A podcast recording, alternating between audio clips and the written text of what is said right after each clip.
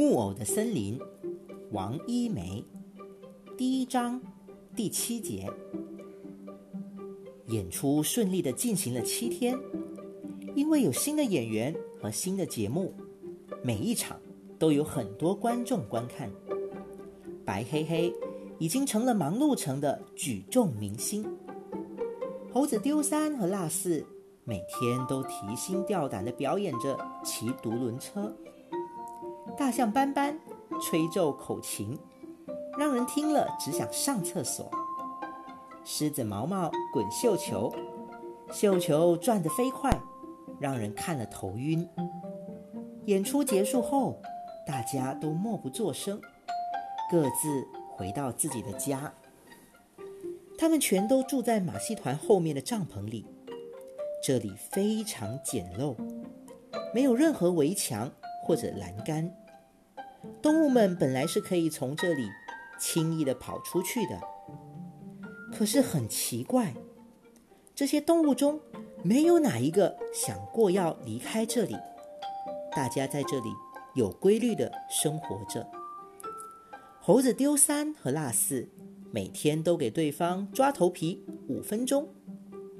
大象斑斑的家里还有他的太太，他们每天都会在帐篷外面。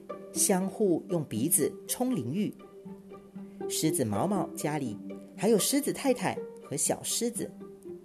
每天晚上，狮子太太总是不停地编织背心，因为狮子毛毛演出的时候是用背躺在地上的，所以拥有一件厚实的背心是最最重要的。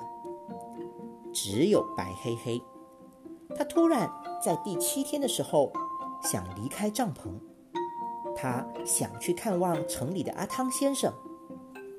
他问丢三和辣四：“摆狮子街怎么走？”丢三说：“别问我们，我们根本就不认识路。如果不是我们丢三落四不长记性，我们也不会到这里来表演什么马戏了。”辣四说：“摆狮子街吗？”你应该去问问狮子啊！白黑黑真的去问狮子毛毛了。毛毛说：“哎呀，我怀疑根本就没有这个地名，一切都是骗局。我只知道这里有三只狮子，根本就没有看过第四只，更别说一百只狮狮子了。”大象斑斑说：“哎呀，你别问我们了啦。”我们什么也不知道，我们只知道自己是这里的演员。白黑黑决定去问罗里。罗里住在剧院东面的木屋里，这间木屋已经非常陈旧了，斑斑驳驳的树皮上还长了一些青苔，屋顶有几棵瓦楞草，门框旁边还有几个黑黑的木耳。整个屋子和周围的环境极不相称，像是被一阵风吹来的。因为这样的房子应该只有在森林里才有。罗里会在做什么呢？他是在休息吗？还是在清点演出得来的钱？一切都出乎意料。罗里正在屋子里看着歌谱练嗓子。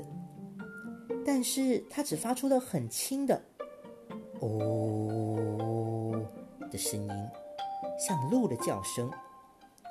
白黑黑敲响了木屋的门，罗里停止了练唱，非常生气地说：“我早就告诉过你们，不要在这个时候打扰我。”门突然打开了，罗里的尖鼻子几乎碰到了白黑黑的脸上。白黑黑赶紧说：“哦，对，对不起，我很快就会走的。我想问，百狮子街九号怎么走？”百狮子街九号，谁告诉你这个地址的？罗里惊奇的样子，好像整个世界上只有他才会知道这个地址。但是他马上摇摇头说：“没有这个地方，就算是有。”一定住着一百只狮子。哦不，也许住着更加可怕的家伙。白黑黑说：“哦，那那是阿汤先生住的地方，他让我去找他，并且要送书给我。”罗里沉默了很久，然后他说：“你真是麻烦哦，那个阿汤真是麻烦。不管怎样，还是先听我唱首歌吧。哦，不，只唱一句。”白黑黑没有心思听歌，但罗里是一定要唱的。罗里的歌啊。是很多很多年前以前，他从森林里一只黑色的鸟儿那里学来的。那黑色的鸟儿是一只白头翁。罗里唱的是古老歌谱中最高音的部分，这样的音高原本只有鸟儿可以唱，但是罗里愿意以唱哑嗓子为代价来练习。现在。又到了必须演唱高音歌谱的时候了。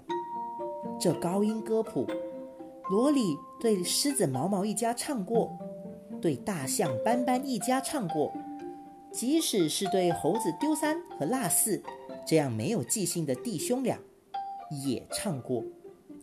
罗里沙哑的喉咙根部突然发出了尖利的声音，这声音让白黑黑忘记了百狮子街。忘记了曾经生活过的森林。